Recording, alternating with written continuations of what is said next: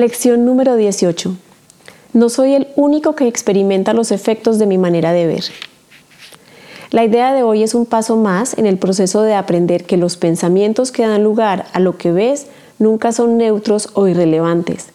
También hace hincapié en la idea a la que posteriormente se le dará cada vez mayor importancia de que las mentes están unidas. La idea de hoy no se refiere tanto a lo que ves como a la manera en que lo ves. Por lo tanto, los ejercicios de hoy hacen hincapié en ese aspecto de tu percepción. Las tres o cuatro sesiones de práctica que se recomiendan deben hacerse de la siguiente manera. Mira a tu alrededor y a medida que selecciones los objetos para la aplicación de la idea de hoy, tan al azar como te sea posible, descansa tu mirada en cada uno de ellos el tiempo suficiente para decir, no soy el único que experimenta los efectos de mi manera de ver, y ahí pones eh, el objeto que estés viendo.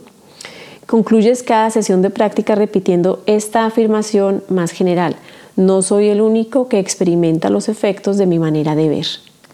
Un minuto o incluso menos es suficiente para cada sesión de práctica.